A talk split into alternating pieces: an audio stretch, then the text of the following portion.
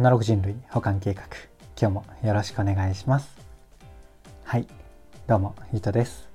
この番組は聞いてるだけでほんのちょっと IT リテラシーがアップしちゃう。そんなお得なお話を日々しているラジオになってます。たまたま聞いちゃったよって方も少しだけでも聞いてくださると嬉しいです。はい。ということで今日は何の話をしようかなっていうとミクシーがハブと連携して何が起こるのかというテーマでお話をしてみようかなと思います。いつも通り流れでなんとなく聞いてください。はい。ということで早速本題に入っていきたいんですが今日はですねミクシーとあのバーっていうのかな？英国パブのハブっていうのがうん、連携したよっていうニュースをもとにですねそのちょっと詳細というかその辺のご説明をちょっとだけしつつどちらかというと,、えーと、僕の妄想話をね時間的にはメインになるのかな中盤後半からそちらをお話しするってそんな回にしていこうかなと思います。でなんでこの話をしようかなって思ったかっていうとやっぱねこれ僕の好みなんですよ。で何かっていうとあのアナログとデジタルの融合というか連携どうこうシナジーを生ませていくのかとかもそうですし、えっと、ミクシーさんって、まあ、ゲーミフィケーション、まあ、ゲームとかねもう最強じゃないですかゲームとかコミュニティ、まあ、昔ですけどミクシーとかもねすごいもう意味わかんないぐらい、うんと、便利というか流行ったじゃないですか。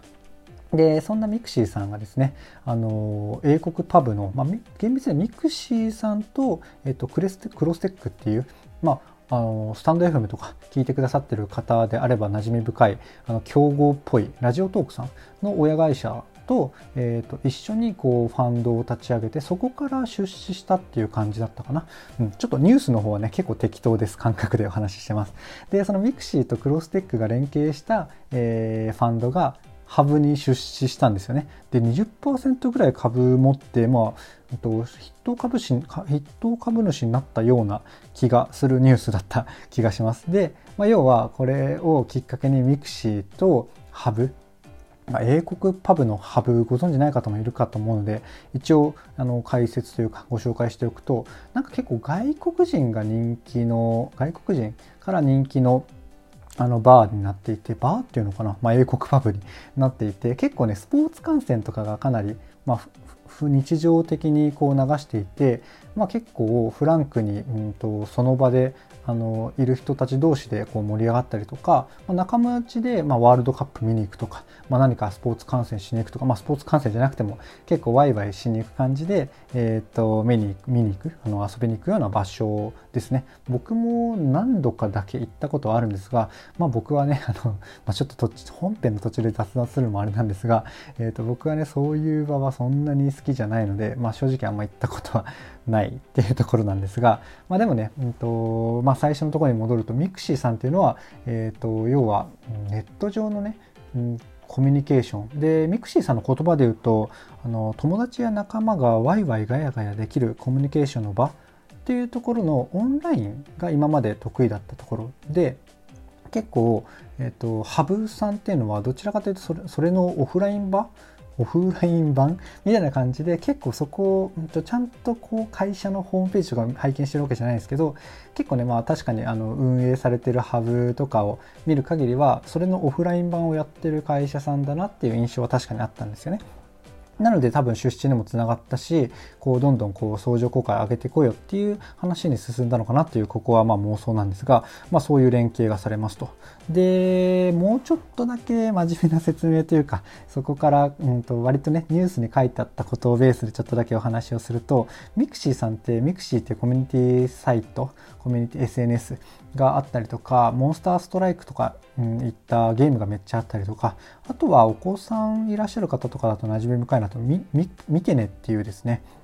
あの家族共有できる家族、まあ、離れた家族とかも含めて写真が共有しやすいアプリとかねいろいろやってるんですよね。ただあのハブと一番、うん、と相性がいいと考えられているのがあのやっぱスポーツなんですよねミクシーさん最近こうミクシーグループとして去年ぐらいからスポーツ関連のえーと、競輪とか競馬だったかな、まあ、結構割とちょっとギャンブル寄りのスポーツの、うんと、いろいろこう買い取り買い取り買収とかグループ会社化してたりとかしていて、まあ、そこと結構連携するんじゃないかって言われてたりしますね。で、まあ、モンストとかでも結構できるような気はするんですけど、店舗がね、あの、コラボになったりとか、えー、するって、まあ、内装、外装、ドリンク、メニューとかね。で、あとは、こう、スポーツとかゲームと連携してドリンクのクーポンができますよとか、オンラインとオフライン、こう、ガッチャンコでイベントをするとかですね。まあ、いろいろと、うん、まあ、できそうですと。で、プラスでメクシーさんはね、もうインターネットのこう、かなりのリーディングカンパニーの一つではあるので、もうオフライン側の、うんと、ハブの方の店舗の DX 的なところとか、えっ、ー、と、スタジアムとかね、EC とかとこう連動して、えー、やっていきましょうとか、化店舗とかもゆくゆくはね、作りたいみたいなね。特化店舗っていうのは、まあ、モンストの店なのか、競輪とかスポーツ系なのかちょっとわかんないですけど、まあ、何かしらの、なんとかコンセプトショップみたいなものをこう作っていくみたいな、そんな感じで連携を図っていくらしいですね。はい。というところで解説的なところはあの終わりなんですが、ちょっとだけ妄想したいなと思っていて、えーと、ただあの僕の方ではあんまりすごいいいアイデアっていうのは思いつかなかったのでちょっと調べた限りのところをちょっとねあのあなたが妄想する考えるきっかけになればいいなと思ってちょっと小ネタとしてご紹介して終わろうかなと思います。何かっていうとあのハブさんもいろいろ調べてると最近ダゾーンさんと提携もしてたりするんですよね。最近かちょっと忘れましたもうちょっと前かもしれないです。でダゾーンさんは何かっていうとあのスポーツのネットフリックスみたいなサービスですね。いろんなスポーツが、えっと、定額で見放題みたいなサービスで、まあ、個人でやるとそうなんですけど、まあ、ハブさんがそれを契約することでハブの中でねダゾーンのコンテンツが多分、うんまあ、どんな感じで見れるかちょっと分かりかねるんですが、まあ、あの個人で使うみたいにねあのいろんなチャンネルみたいなのをこう見れるというよりはあのハブで流れる映像がダゾーンさんの映像っていう感じの使い方なのかな。うん、そんな感じで提携してたりするんですよね。で、さらに面白いのが、ダゾーンさんが、ちょっと前なんですけど、1年前ぐらい、2020年の4月ぐらいから、過去の名勝負みたいな配信を始められたっていうニュースがあったんですよね。これがまた、うん、ハブさんとか、まあ、ミクシーさんとか含めて相性がいい話だなと思っていて、なんでかっていうと、まあ、過去の名勝負って、まあ、名勝負、スポーツに限らないですけど、過去の名作っておもろいじゃないですか。まあ、いつまで経っても。で、スポーツ好きな人だと、さらに、えっと、なんだろうな、過去の名作の映画って言ったら、まあどうなんだろうな映画好きの人で言ったら結構あるのかもしれないですけどまあ映画めちゃめちゃ好きじゃない人からしたらまあそんな数がなかったりするじゃないですかでスポーツも同じなんですけどスポーツもね本当なんだろうなもうサッカーが好きとか言ったらもう過去の名勝負で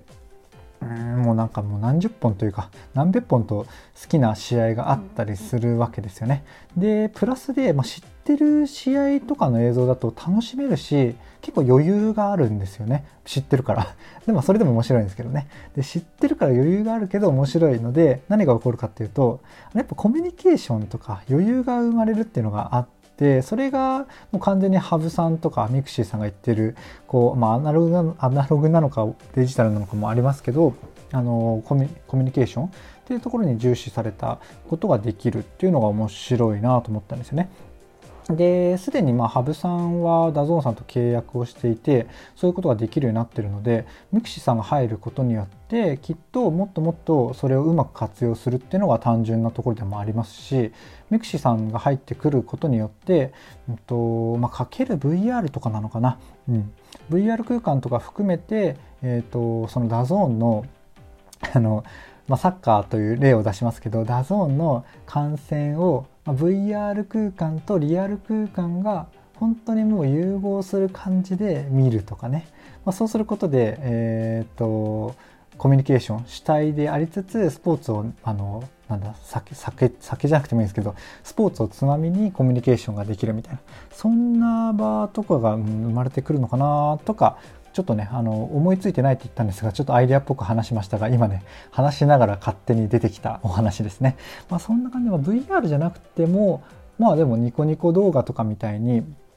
でも面白いですよね。ミクシーとか。えっ、ー、と、まあそれだとちょっとリアルがあんまり絡んでこないので、やっぱ VR とかそういう感じになってくると、本当にオフラインとあのオンラインの垣根もなくそういうことが出てきてできてくるのかもなとかねちょっと思ったりしました。はい。あのこのアイディアがいいとか悪いとかはねちょっとあの控えていただきたいなと思うんですがちょっとこういう小ネタをもとに、うんと、あなた自身もねちょっとねこういうテクノロジー的なニュースとかそういうところからね、うんと、ただただなんとなく受け取るだけじゃなくてこう考えるきっかけになれば嬉しいなと思ってこうやって紹介をしているっていうそんな番組ですね。はい番組紹介になっちゃったんですが。で、うんと、なんか言い残したことないかなと思ったんですけどまあやっぱ改めて思ったのは僕ミクシーさんめっちゃ好きだなと思ったんですよね。僕はあんまりゲームはしないんですけれどもやっぱ掲げてる未来とか世界観っていうのはすごい好きで